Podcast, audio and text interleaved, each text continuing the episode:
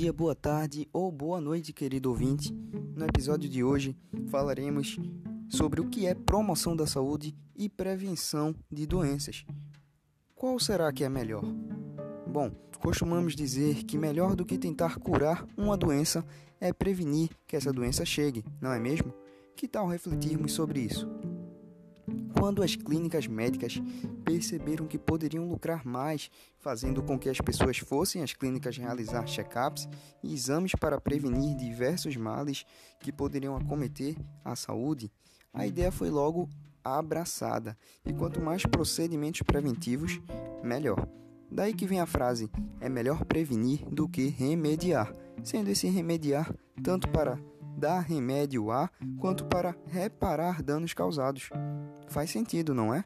Porém, esse é um conceito limitado, que por trás há um certo interesse econômico, como acabamos de ouvir.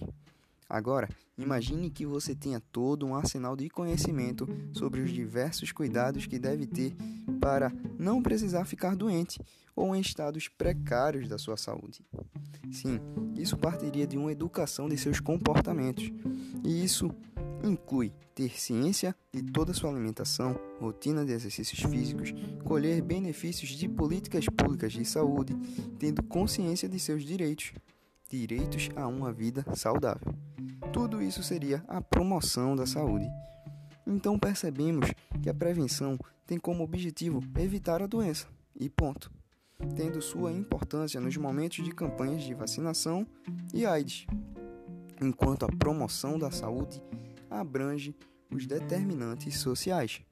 Como assim determinantes sociais?